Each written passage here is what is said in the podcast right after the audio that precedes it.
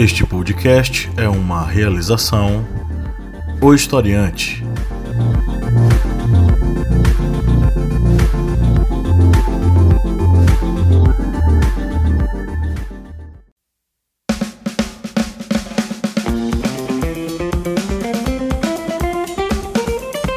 Arretadas. Vozes femininas sobre assuntos sociais.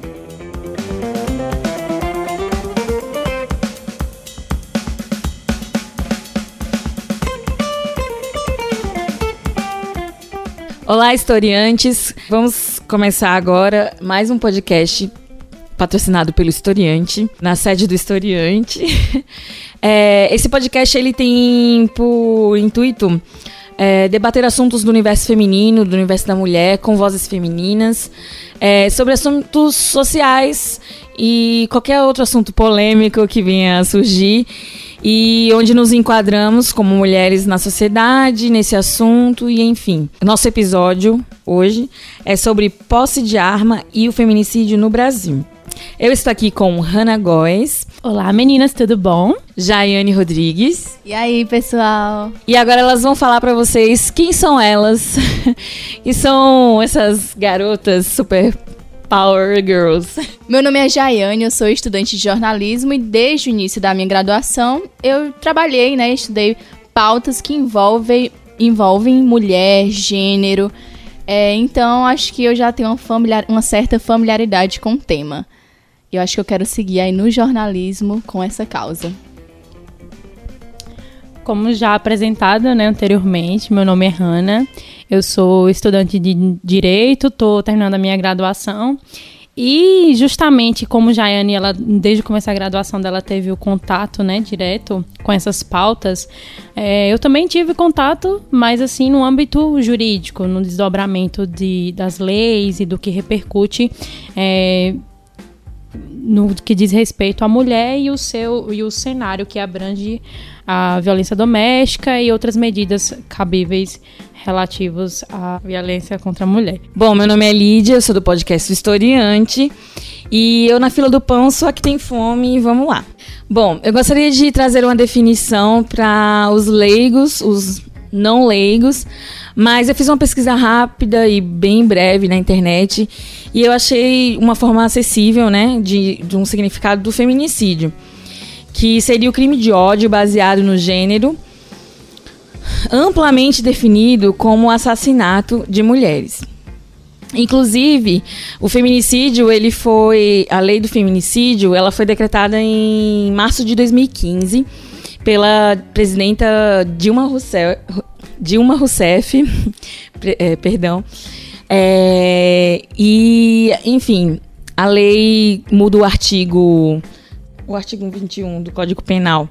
Bom, o, a lei vem, vem, vem modificar o Código Penal, que, incluindo o feminicídio, no rol de crimes hediondos, que é um avanço né, para a causa da mulher. Enfim, o artigo 121 né, do Código Penal é, foi modificado é, após a lei do feminicídio ter sido promulgada. Bom, todo mundo sabe que é, Bolsonaro, né, é, tinha a intenção de, de legalizar ou facilitar a posse e o porte de arma e a maioria das coisas que ele prometeu, ele vem cumprindo desde o dia primeiro, né, do seu, do seu mandato. E no dia 15 de janeiro de 2019, é, ele assinou o decreto que facilita o acesso ao posse de arma. É, anteriormente, em 2003, o, a lei de desarmamento que veio tornar a, o posse de arma um, pouco mais difícil de, de se ter, né? E, enfim, é, criou uma burocracia muito maior para o posse de arma. É, Bolsonaro apenas é, trouxe para essa lei é, facilidades, na verdade, que antes essa lei não vislumbrava. Como o processo antigamente é, é, tinha que passar por uma, uma fiscalização e toda um, uma vistoria da Polícia Federal é, agora ela vai ser um pouco mais flexibilizada também nos requisitos de, de do padrão do, do cidadão que pode possuir o, o posse de arma.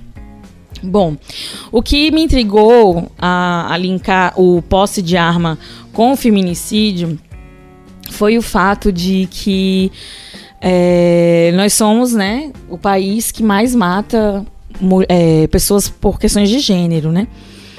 E. Oi? Ah, tá. O, a revista Exame trouxe em 19 de janeiro uma reportagem sobre flexibilizar posse de arma pode deixar mulheres mais vulneráveis em casa.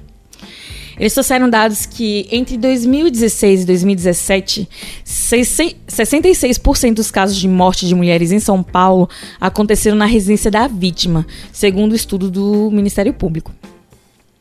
São Paulo, no Brasil, o lugar mais perigoso para uma mulher não são ruas ou becos escuros, mas suas próprias casas.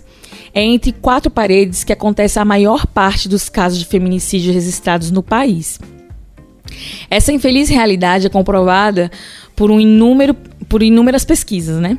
Entre 2016 e 2017, como eu já falei, né, 66% dos casos de morte de mulheres em São Paulo aconteceram nas residências das vítimas, segundo o estudo. Raio-X do feminicídio em São Paulo, que é do Ministério Público. Outro levantamento da Central de Atendimento à Mulher revelou que 72% das denúncias de agressão feitas via Disque 180 durante o ano de 2015 acusavam os homens com quem as vítimas mantinham ou mantiveram relações afetivas. Mais um dado do Instituto Sou da Paz de 2016 mostra que 40% das vítimas mortas em domicílio naquele ano foram executadas por uma arma de fogo, mesmo com o Estatuto de Desarmamento, que limita a posse de armas dos brasileiros. Nessa semana, a situação mudou na terça-feira, dia 15. É, o presidente Jair Bolsonaro assinou um decreto que flexibilizou o estatuto e liberou a posse de, de até quatro armas de fogo para todos os estados do Brasil, dispensando a comprovação de efetiva necessidade. Porque a, na lei é, de 2003, é, o quesito que era de maior é, importância para que a Polícia Federal pudesse é, relevar o seu pedido de posse de arma é a efetiva necessidade.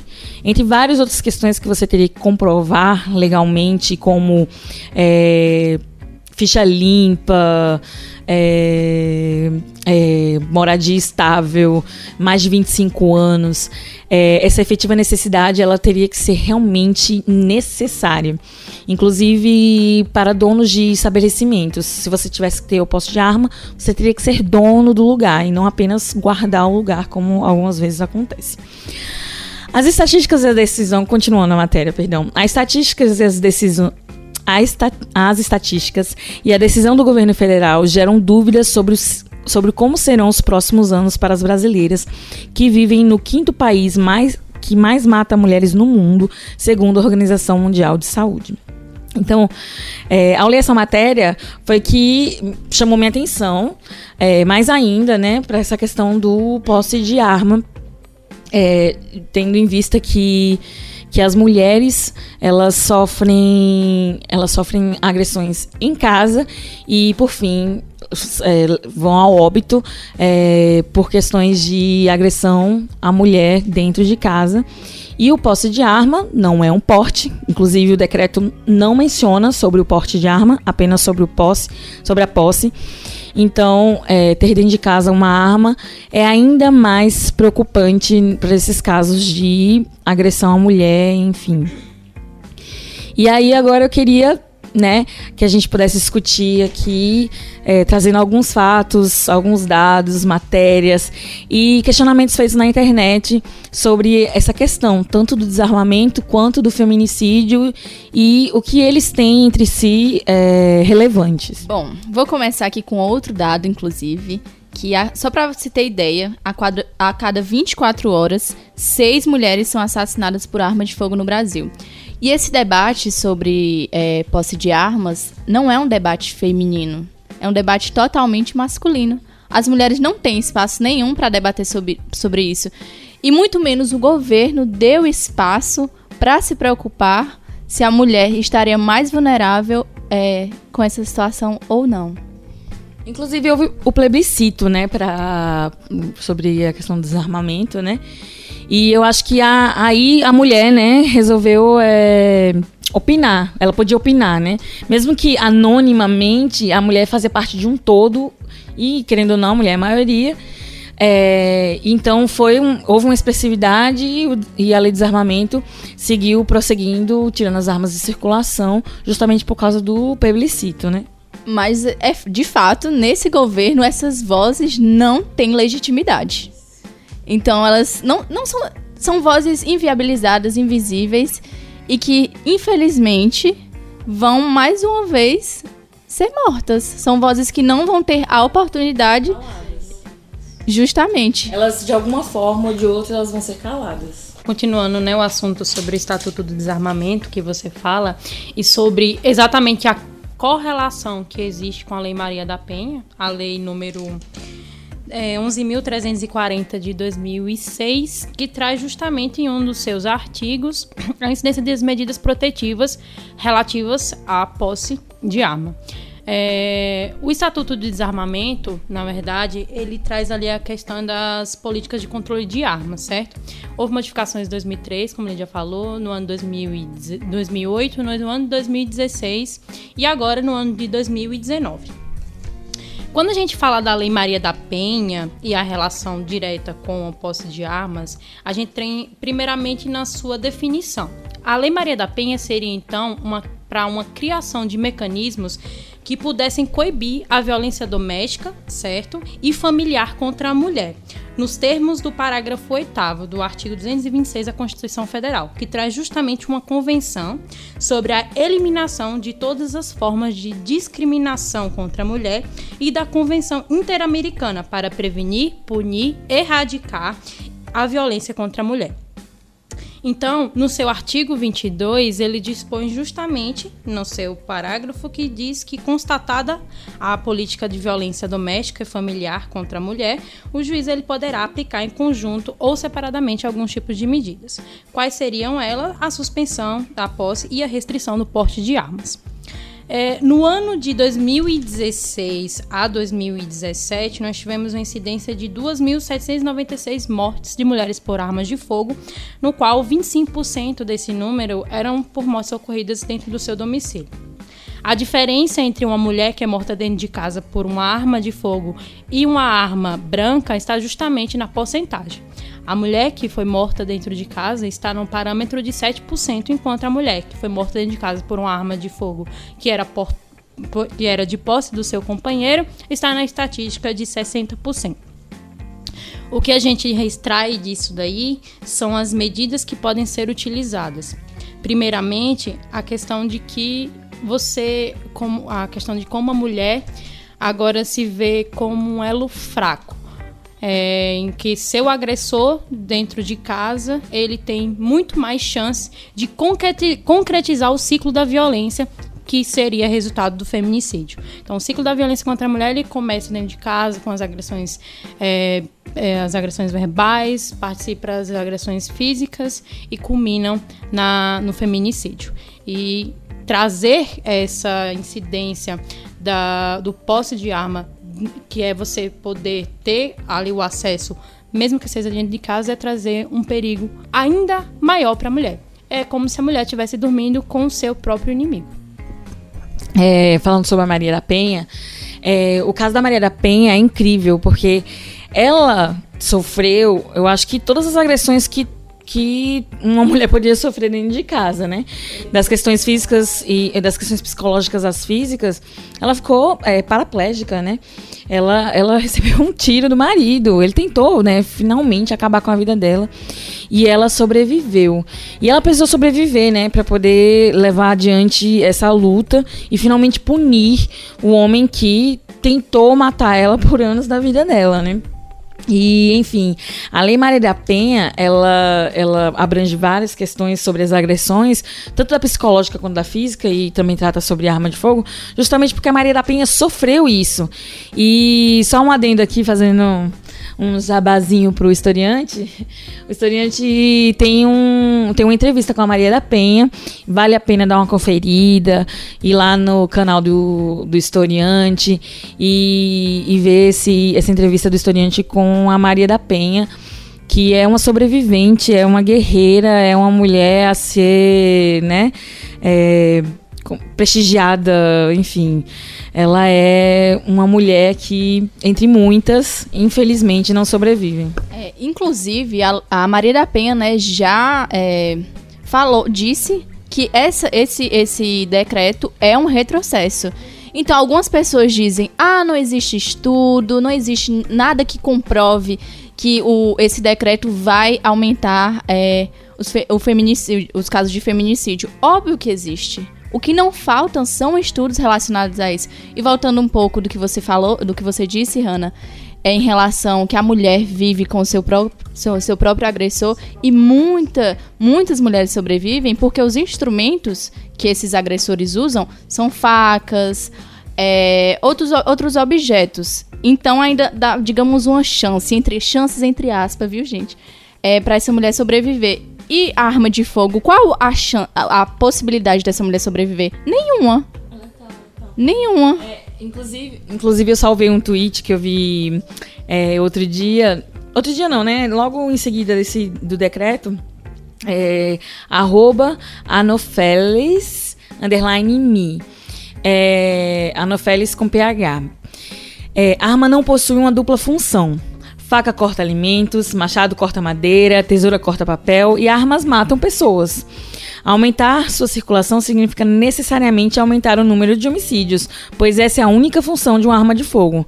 Gente, você tá tendo, você usa, é, você adquiriu posse de arma, é, não é para ter um móvel novo ou, inclusive, é, na, no decreto a flexibilização, a, inclusive com pessoas que, que, têm doenças mentais e crianças dentro de casa, elas podem ter o posse de arma, mas elas têm que ter um, um, cofre, uma medida de segurança que cai entre nós, né? A gente sabe que criança hoje em dia não é boba. E, enfim, é, qualquer bobeada, qualquer pessoa dentro de casa pode ter acesso a isso aí, enfim é um objeto vulnerável e é perigoso. E só tem uma função, né, gente? Matar. Matar e pronto, enfim. É, é lamentável é, esse tipo de, de relativização do uso da arma. Ainda nesse parâmetro do Twitter, você falou, também subiu logo que houve né, a, o decreto, subiu uma hashtag que dizia assim: se ele tivesse armado. Então, é, várias histórias de casos reais, né? Foram pessoas que passaram por essas situações que abordavam justamente que elas só estavam vivas naquele momento, na iminência da, de, de, uma agressão ou na agressão propriamente dita, e que escaparam da morte, de se livraram de fazer parte de uma estatística referente ao feminicídio, porque o seu algoz ele não estava portando uma arma no momento. E que ela sabia e tinha consciência que se ele tivesse, ela já não estaria aqui, infelizmente, para contar a história.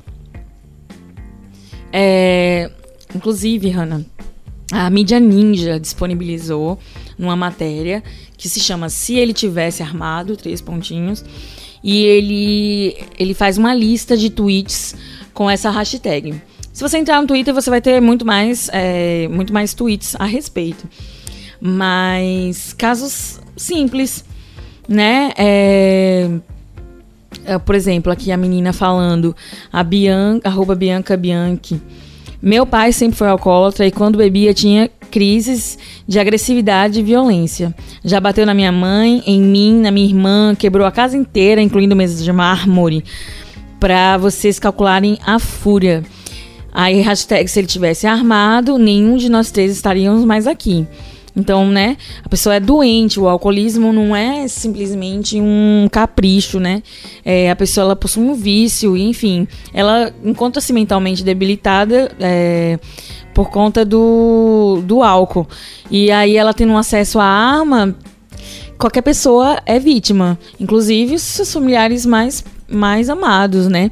Não é uma forma, não de forma intencional, mas sob o efeito do álcool, é, as pessoas podem cometer vários crimes, inclusive no trânsito a gente sabe que acontece, as pessoas tentam contra a própria vida quando andam alcoolizadas. Então, é, o álcool ele, ele torna a pessoa um pouco irresponsável sobre as consequências, os danos, enfim, dos seus atos naquele momento. E daí você é, deixa um alcoólatra exposto a uma arma. É, e to, tá todo mundo, todo mundo dentro de casa tem que rezar, orar para é, tá salvo no fim do dia, né? o argumento que pode ser utilizado em referente a ah, mas ele é alcoólatra, ele não vai conseguir o posse de armas. Mas a gente sabe que existem é, aquelas armas que as pessoas possuem de forma clandestina. Então, nem, né, não é porque às vezes eu tenho, às vezes eu posso ter uma arma ali de forma clandestina e posso cometer o crime da mesma forma que se tivesse uma dentro de casa, entendeu? Não é atenuante. Isso que eu Hanna, assina embaixo do que você disse. Inclusive, não precisa. Ah. Obrigada, caminhão. Obrigada. Hanna, inclusive, assina embaixo do que você disse. Porque não precisa ir longe, né, pra gente ter esse tipo de relato. Por exemplo, é, um relato familiar mesmo. É, eu sou do Ceará e eu tenho uma família totalmente patriarcal. E tem casos na minha família de homens que já atiraram contra suas companheiras pelo simples fato de não aceitar o fim do casamento. Então, e, e eles tinham esse posse de arma, né? Era clandestino. Eles tinham Tá aí o, o, o, Desculpa aí atrapalhar, mas é a questão do, do crime de ódio contra gênero, né? São mulheres. Claro, eu acredito que arma tem cor, arma tem, tem gênero, inclusive, até porque a gente tem que é, comentar também quem é que vai poder ter essa arma. Quanto custa uma arma? Quanto custa um curso? Será que o policial que vê um negro com posse de arma vai ser o mesmo, a mesma abordagem? Não vai. Em Petrolina, por exemplo, é, em 2018, foram 1.900 casos de violência contra a mulher. Em Juazeiro foi 1.250. Então, não existe esse, esse, esse, argumento de que a segurança, que o governo teve estudos para investir nessa segurança pública, que essa segurança pública vai ser igualitária. Pelo contrário, é totalmente desigual. É, eu li que uma, uma matéria bem antiga da Folha é, falava que 56% é, é, desculpa, as pessoas que têm arma têm chance de, se, é, de serem mortas no assalto 56% a mais do que quem não está armado. Então, acho que já é um dado alarmante, né? Você está armado, ou seja, segurança para você, mas aí você tem mais chances de ser morto no assalto, porque tem duas pessoas armadas. Uma que não tem nada a perder e você.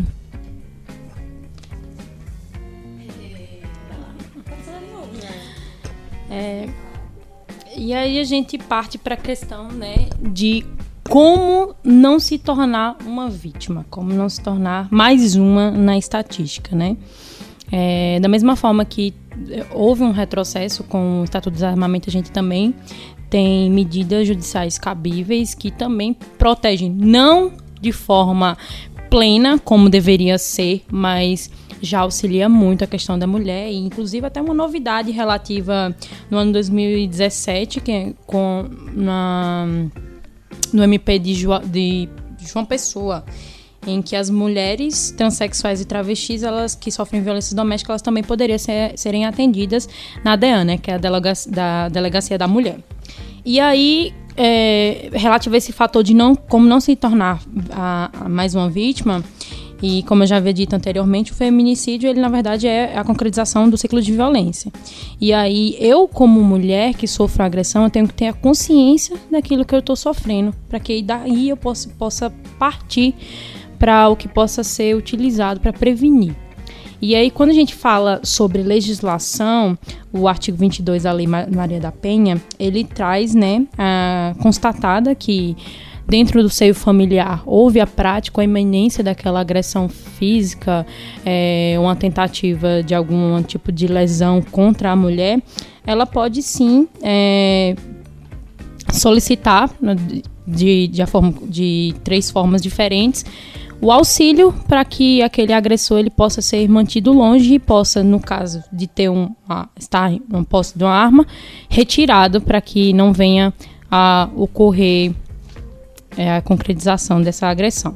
E aí a gente parte de três pressupostos. A, a primeira é relativa à medida desde o atendimento pela autoridade policial, né, que é a iminência da, da violência doméstica ou já concretizada sobre o processo judicial, que é a aplicação das medidas protetivas de urgência, e aí cabe também esse artigo 22 que eu falei, sobre a retirada do posse ou a restrição do porte de arma, e por último a assistência judicial, lembrando que hoje, existe, hoje, hoje existem várias varas é, juizados especiais relativos à violência contra a mulher, a violência doméstica contra a mulher, que dão todo um aparo legal é, possível para que a mulher ela possa passar pela situação que é tão complicada e tão difícil de sair.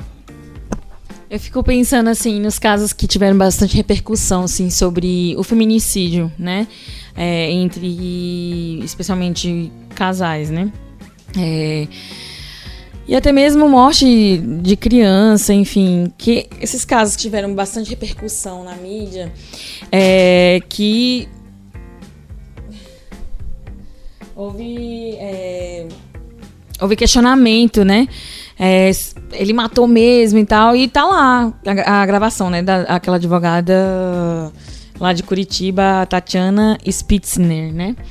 É, se o cara foi visto jogando a mulher da sacada, batendo nela e tudo mais, imagina se o cara só tivesse uma arma. Será que alguém ia dar por conta dela morta quanto tempo, né? É, não iam nem questionar o marido, né?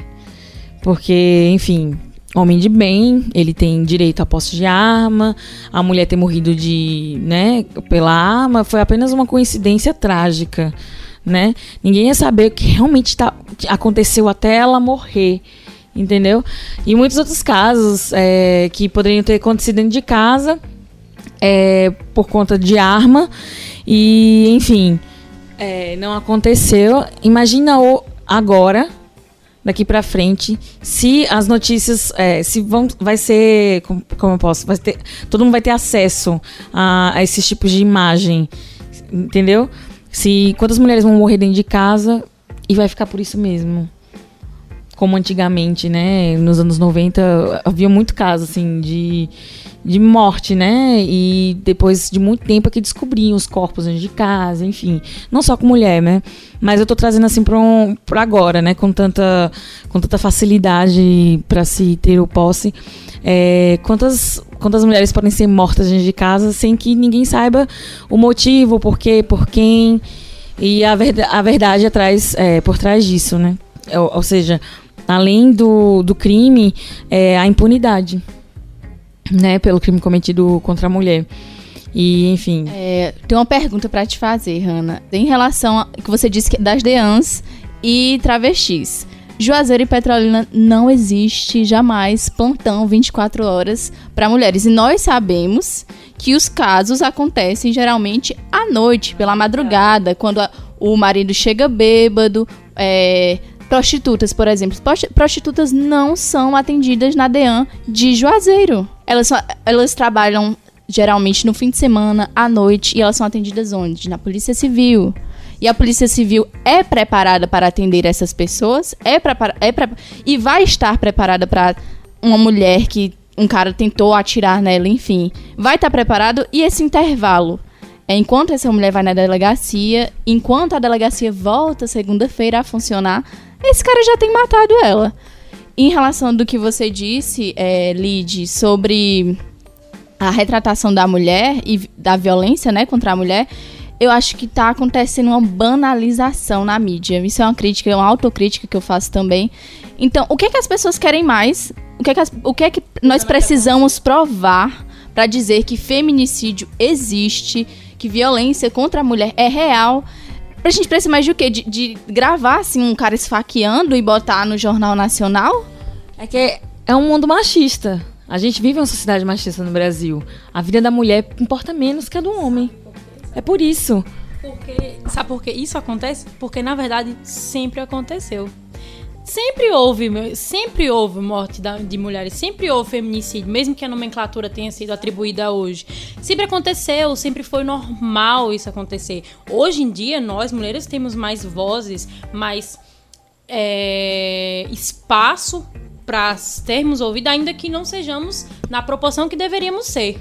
Mas assim, sempre aconteceu. E a nossa sociedade, como sendo uma sociedade machista, ela vai sempre levar isso pro lado do normal. Aliás, é, existe uma comoção ali, às vezes, num caso que é de grande repercussão, mas e só, e passa. E aquela pessoa acaba virando apenas mais uma estatística e nada se faz para modificar. E uma estatística para grupos e instituições que tratam do assunto como de forma relevante, né? É muito raro você ver uma pesquisa trazida pelo Ministério Público, por um órgão do governo, propagandas inclusive, Mesmo inclusive do governo federal. Existem e trabalham em parceria com o Ministério Público, Procuradoria, enfim, é, mas são estatísticas que não, não têm relevância para, digamos assim, instruir a população. É, mas eu também acho importante frisar né, que essa repercussão que existe é com mulheres de classe alta, mulheres brancas, mulheres negras e pobres vão ser as mais afetadas. Então, vai ser noticiado isso? Não vai, no máximo vai ter uma nota. A mulher tal morreu e não, não vou procurar saber nem a causa. Na verdade é o que existe todo dia quando é noticiado, né? Quando é noticiado.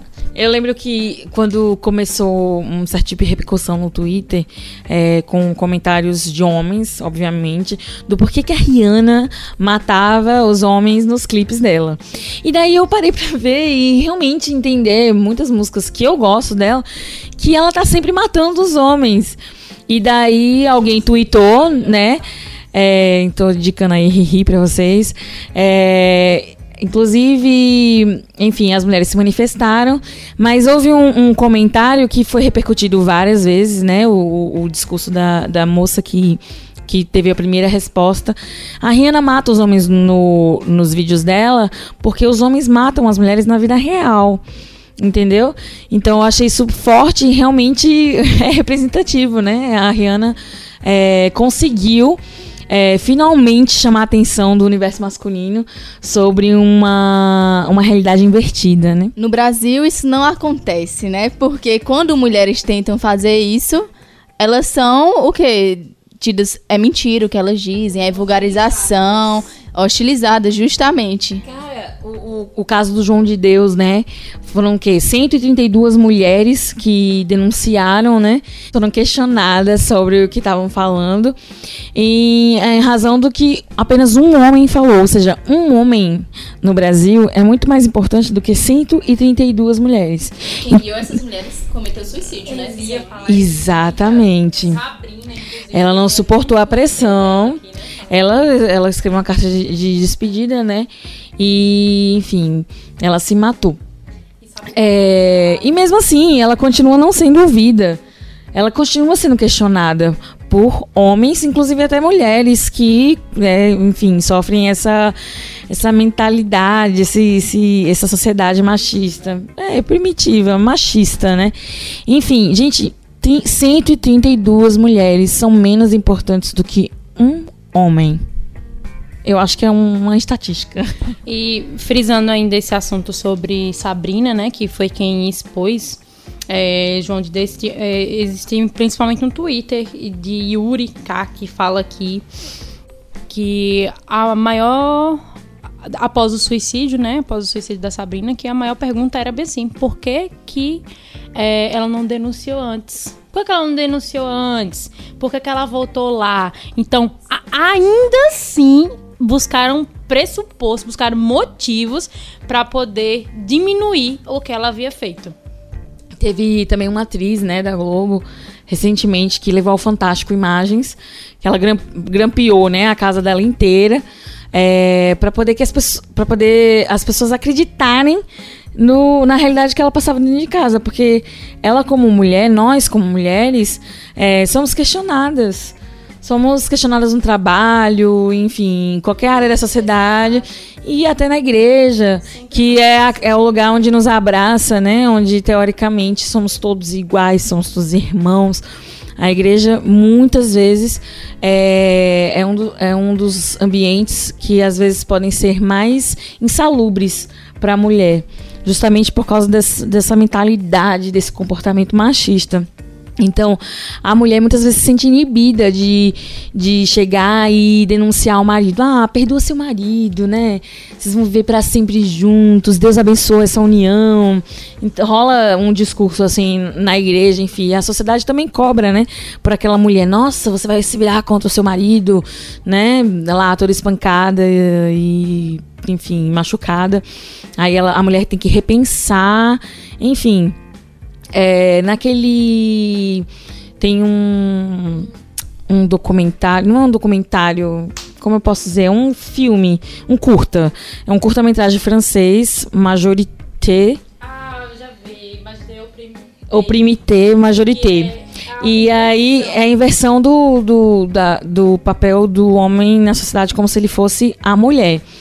Enfim, o que acontece é que a mulher, quando ela é estuprada, ela era atendida por quê? Por quem? Por homens. O homem nunca vai entender o que é a violência contra a mulher. Não, não é só uma questão física, começa no psicológico. Por mais que ela não seja estuprada por alguém dentro da casa dela, o que é realmente algo muito difícil, é, existe uma sociedade inteira oprimindo uma mulher. Então, quando ela é finalmente estuprada, é, é o fim de um ciclo, como Hannah falou, de violência psicológica, enfim. E aquela marca ela leva pra sempre. E aí ela chega na delegacia, vai ser entendida por um homem que não entende, não não tem empatia, não tem, enfim, é, conhecimento da dor profunda que a mulher tem. E aí, enfim, às vezes as mulheres voltam da porta, né? Porque ela vai ser atendida por, um, por uma pessoa que igualmente a outra que agrediu ela. Aí, por isso que, que criaram né, a delegacia da mulher, é, que às vezes acontece isso, os agentes às vezes não estão preparados para receber a mulher. E ela, enfim, o único erro que eu entendo da Lei Maria da Penha, isso eu digo porque eu trabalhei em fora, eu trabalhei em delegacia, e eu vi é, as mulheres indo retirar as queixa, a queixa. E é totalmente aceitável e está guardado por lei. E isso dificultava muito, eh, não só a- a- o andar do processo, como penalizar o, o agressor. Então, acho que eh, nesse quesito eh, teve atualização? Teve uma atualização referente à, à Lei Maria da Penha no artigo 24, em razão ao descumprimento da medida protetiva de urgência. Exemplo, é, o marido, ou na, sua, na questão da posse, está com a posse de arma e houve a comprovação de que houve a violência doméstica, ou de alguma forma existiu aquela violência, a iminência daquela violência e traz ali o afastamento do lado do domicílio, é, houve a modificação em 2018 que traz que o descumprimento dessa medida protetiva, ela traz a detenção de três meses a dois anos de prisão. Ou seja, o juiz, ele institui, ele pode botar cumulativamente algumas causas é, ou separadamente, é, como pode dizer, suspender, a, a- suspender o posse da arma e pode também afastar aquele agressor de casa. Ele pode colocar isso de forma conjunta ou separada. E hoje, é, com essa modificação de 2018, traz aí essa, essa questão da imposição da detenção, então também um crime de de desobediência, se não for cumprido, e etc. Isso quando o processo vai longe, né? Porque o que acontecia no fórum? Chegava as denúncias, né? Pra gente, é, enfim, colocar no sistema o processo, né? Que estava em andamento. E daí chegava já é, a determinação de que a gente tinha que suspender, arquivar o processo. E a gente tinha muito processo de Maria da Penha arquivado. É, e é isso que eu questionava no, no Maria da Penha, porque a Maria da Penha, pra mim, ela é maravilhosa, porque ela, ela traz também a questão do, da agressão psicológica que a mulher sofre. Porque tudo começa na questão psicológica, né? É, e, e, inclusive, na Maria da Penha, não fala só do, da relação afetiva, mas de todo mundo que mora com a, com a pessoa que está sendo agredida, né? Então, assim, é, e aí chega num determinado ponto do processo, é, a mulher pode ir lá e desfazer a denúncia. Poxa, você está defendendo aí que as questões psicológicas influenciam na agressão, né? E na coerção da mulher e tudo. E daí você permite que ela retire a, a, a denúncia, é, que para mim é o mesmo motivo pelo qual é, você, é, você pode denunciar, né? Então, assim, ela está sofrendo uma, é, uma pressão psicológica. Não é deslive espontânea vontade que uma mulher simplesmente retira uma queixa. Quando a gente fala sobre a agressão e as pessoas levam logo pelo lado da agressão física, né? E aí a gente bate tanto nessa pauta que a agressão não é só fisicamente principalmente psicologicamente. E a realidade é tão palatável. Eu, quando estagiei na, no balcão de justiça, e a gente fazia, né? Todo dia existia uma audiência de conciliação, mediação, divórcio, união estável. Vários foram os casos, eu vou dizer assim, uma estatística de mais ou menos em torno de 60% dos divórcios ou resolução de união estável que eu fazia, em que a companheira ela alegava que estava terminando por conta da violência que era exercida pelo seu companheiro ou cônjuge dentro de casa. E muitas vezes não é, terminava em uma agressão física, mas a agressão psicológica era tão grande que ela já estava farta daquilo ali. E talvez ele pudesse não cometer Talvez ela, na cabeça dela, não, ele não teria coragem para aquilo ali. Mas quem ia esperar para ele ter coragem, né? É, só para ilustrar o que vocês acabaram de citar, no dia 17 de janeiro, em Juazeiro, teve um caso de homicídio, é, de, fe de feminicídio, perdão. E esse o agressor, né, o acusado, ele já tinha agredido a ex-namorada em 2018. E essa mulher é, prestou denúncia, mas logo depois retirou a queixa. E o que foi que aconteceu? Neste ano, ele matou outra mulher. Uma pessoa que ele tinha ficado apenas uma vez e que ele não aceitava.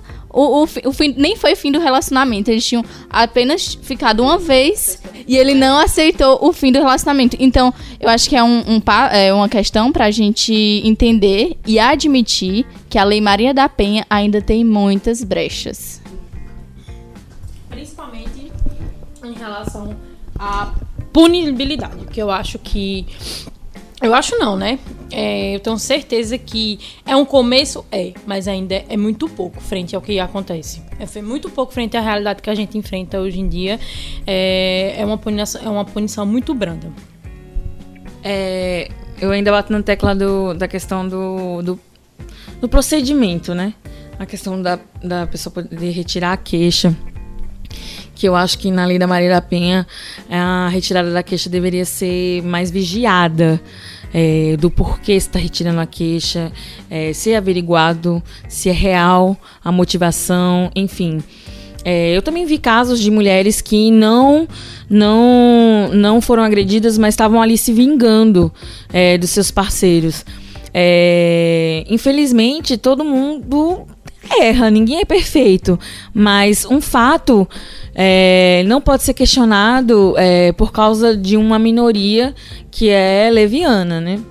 Enfim, é, uma, uma frase que eu acho muito legal, que é da Margaret Atwood, que, se não me engano, é a escritora do Handmaid's Tale, do conto da Aya, em português, que diz assim: Homem tem medo que as mulheres riam deles, mulheres têm medo que os homens as matem.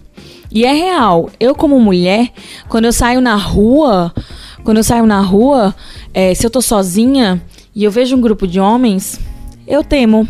Eu não temo, às vezes, nem pela questão física, mas às vezes eu temo por comentários. E, e aí começa a agressão psicológica. É, no mundo onde há muitos padrões, enfim, a mulher sempre é, é, é o objeto de venda, de, enfim, de estereotipos e é, eu fico com inveja, de verdade, do homem que ri quando a gente fala que tem medo de uma determinada situação que só a mulher passa. Sabe? Do homem que relativiza. Eu, porque. Porque, na verdade, eu, eu sinto inveja, Hannah, porque é tão, o homem é tão livre.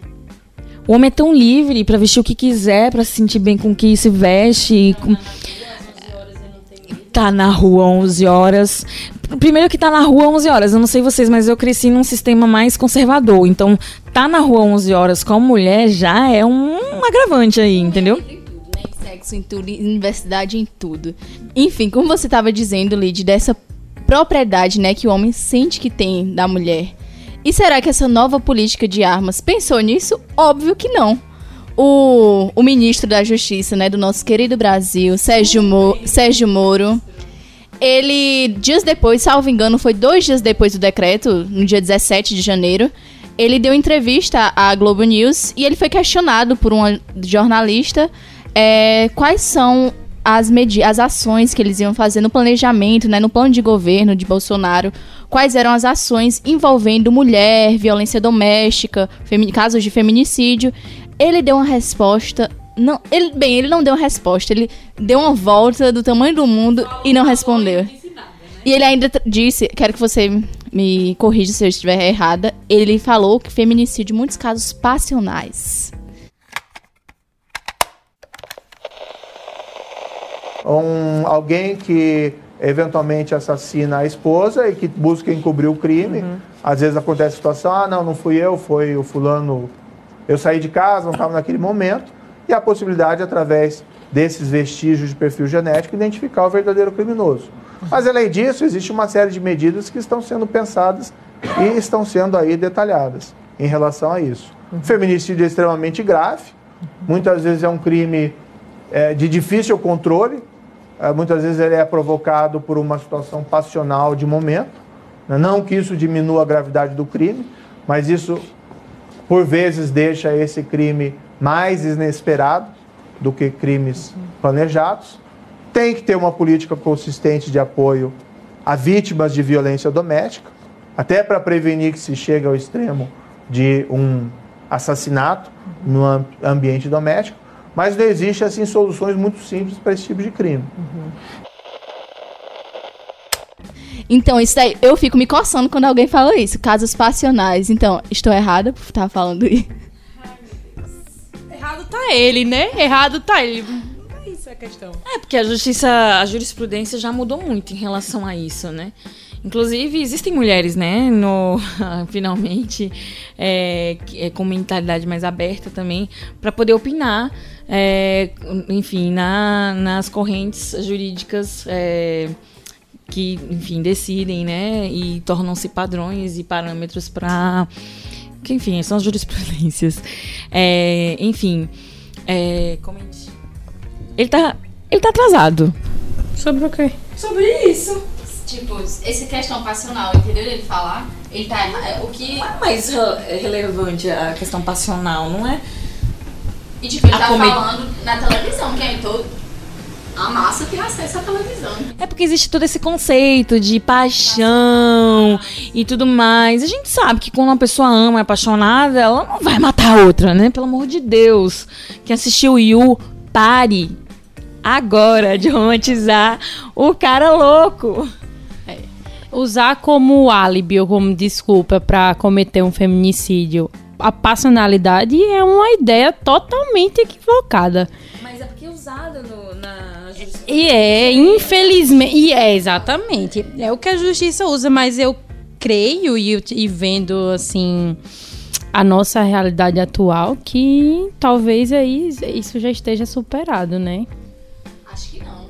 Deveria. É, a gente tá, a gente tá retrocedendo agora. Então, o que a gente entendia e, enfim, estava definido e estava andando, agora a gente vai ter que parar para poder andar de ré só cometeu aquilo ali, a motivação foi exclusivamente por causa de, ai, da, da paixão. É tanto, que, é tanto que existe um termo é, jurídico que fala acometido de violenta emoção. violenta emoção, entendeu? Assim, realmente, você foi acometido de violenta emoção, mas qualquer coisa passa pela sua cabeça, gente, menos amor, tá? Então, é, inclusive esses discursos é, retrógrados, eles servem justamente para plantar a semente, né, na, na cabeça da população.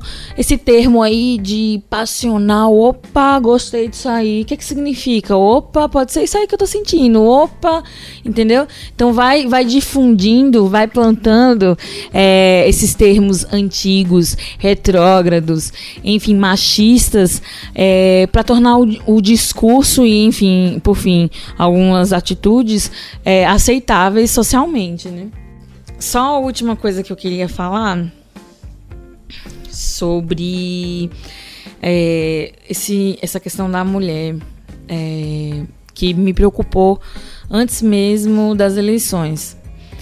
Eu fui dar uma analisada nos candidatos. Bolsonaro, para mim, era, na verdade, um personagem folclórico do, da política brasileira.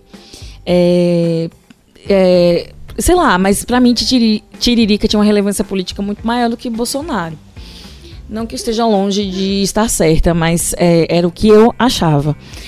Ah, o que eu queria é, comentar aqui é sobre a PL do Bolsonaro, que era a, a PL que me chamou a atenção, que é a 6.055 que para atacar, né, no caso, todas as PLs que eu vi do Bolsonaro geralmente era perseguindo direitos adquiridos, né?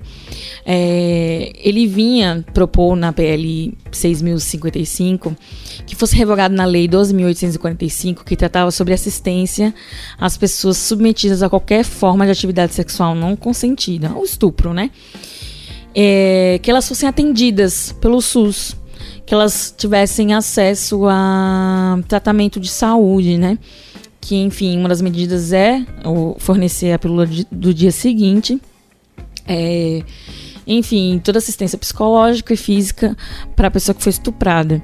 Isso me chamou muita atenção, não só o fato dele perseguir direitos adquiridos nas, na, nos projetos de lei dele, mas essa insistência em perseguir a mulher, que... Em 1965, os Estados Unidos, em que eles queriam colocar a política de anticoncepcionais e que você não poderia utilizar na época... Mi, não, 1965. 1965. Os Estados Unidos alega controle de natalidade e que mulheres, mulheres solteiras não poderiam utilizar métodos anti, anti, contraceptivos, só as mulheres casadas. E aí, depois de alguma ampla luta, em 1965 mesmo, caiu. Mas é. A gente tem essa, essa ideia de lá e querem implantar uma ideia parecida com essa em 2019. Então, olha o. O processo é grandão mesmo. Mas, é enfim. Só para terminar minha linha de aqui, é, o que chamou minha atenção é porque é, o grande público, né, enfim, é, que sofre a violência é, do estupro é a mulher. Então, raramente, né, enfim, é, há outros casos, é, mas, enfim, eu sei que a intenção dele é, era perseguir esses direitos, não sei por quê ou qual a relevância que isso tornaria, sei lá, para o estado dele ou para ele. É, mas eu vi claramente ali a perseguição com a mulher. E isso aí me chocou, porque é uma coisa tão íntima, gente. Um estupro, meu Deus, a mulher foi estuprada. E e como se ela quisesse, né, muito mais, é, ser mais favorecida ainda, além do estupro maravilhoso que ela sofreu, né? Pelo amor de Deus. Ela quer assistência médica, que absurdo, né? Gente, é, é, é doentio, é uma mentalidade dessa. Sua primeira casa foi uma mulher, gente. Pelo amor de Deus, respeita as minas.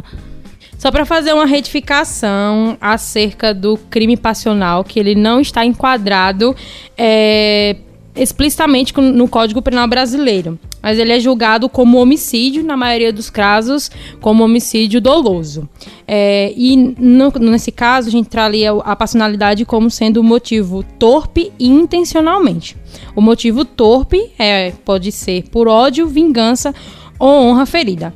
E aí a pena, no caso, é, relativo ao feminicídio, vai de 12 a 30 anos. Mas é só para fazer essa correção aqui, de assim, não existe é, expressamente, mas existe tacitamente, sim, a passionalidade no Código Penal brasileiro. Então, só para finalizar, eu desejo né, que esse debate chegue às favelas, às comunidades, porque nós estamos em um lugar privilegiado, nós somos privilegiados, nós somos mulheres brancas, que temos acesso à universidade. Então, é, essa discussão precisa chegar até essas mulheres pobres, negras, é, de zona, da zona rural, que inclusive são vítimas constantemente de é, armas de fogo. Para que ela saiba que elas não estão sozinhas, por mais que pareçam, né?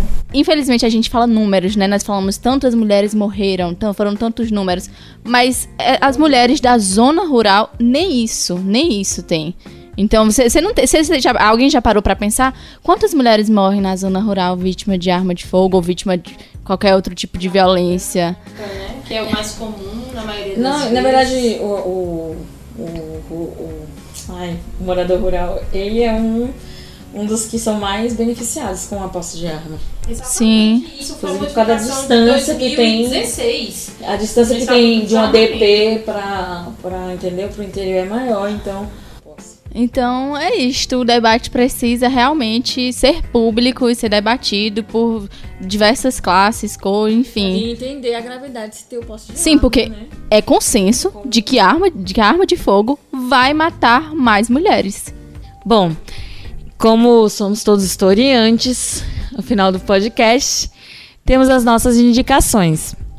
É, eu vou começar porque eu vou indicar uma música, é, só para ter uma descontraída aqui desse tema tão sério.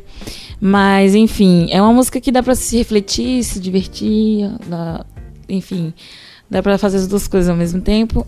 Divino Maravilhoso, de Caetano Veloso. Bom, minha indicação vai ser um livro, é Flores Raras e Banalíssimas, de Carmen Oliveira. Fala sobre a arquiteta Lota de Macedo Soares e a relação que ela teve com a escritora, uma escritora americana, Elizabeth. Então era um casal lésbico. E na década disso, que na década de 50 no Brasil. É bem, bem legal. Bom, a minha indicação vai ser um filme, né? E eu vou indicar o filme Histórias Cruzadas, de 2011. Rendeu o Oscar de melhor atriz coadjuvante para Viola Davis explora ali a época é, nos anos 60, principalmente a história das voltado para as mulheres, né? Para afrodescendentes na época. É, voltado para o papel da mulher na época dos anos 60 nos Estados Unidos. E principalmente focado na figura da mulher negra e como elas conseguiram o seu espaço e a sua voz depois de uma luta incessante. Vale a pena, tá, gente? Bom, para finalizar nosso programa de hoje, eu gostaria de indicar um, um perfil no Instagram, que é o projeto Help Me, que eles têm a proposta de atuar e combater a violência contra a mulher. Eles orientam, encaminham, acolhem em sigilo absoluto. E existe um programa de voluntariado no Brasil inteiro. Quem quiser eh, se inscrever para ajudar, de advogado, psicólogo, enfermeiro, palhaço, o quem puder e tiver interesse de ajudar as mulheres. É, contactem, né, ou entrem nessa página, é, nesse perfil, né, do Instagram, Help Me, que é arroba projeto Help Me. E, enfim, eu achei um projeto muito bonito. E eu gostaria que fosse tivesse uma maior visibilidade, né? São apenas 8 mil seguidores. E, enfim, eles atendem no Brasil inteiro. É incrível. É, vez ou outra eu vejo eles postando. é, tem algum advogado em Sergipe que possa me atender agora? Entendeu? Então, é, eu achei muito legal. E, enfim, a mulher que se sentir ameaçada de alguma forma, é tudo em sigilo.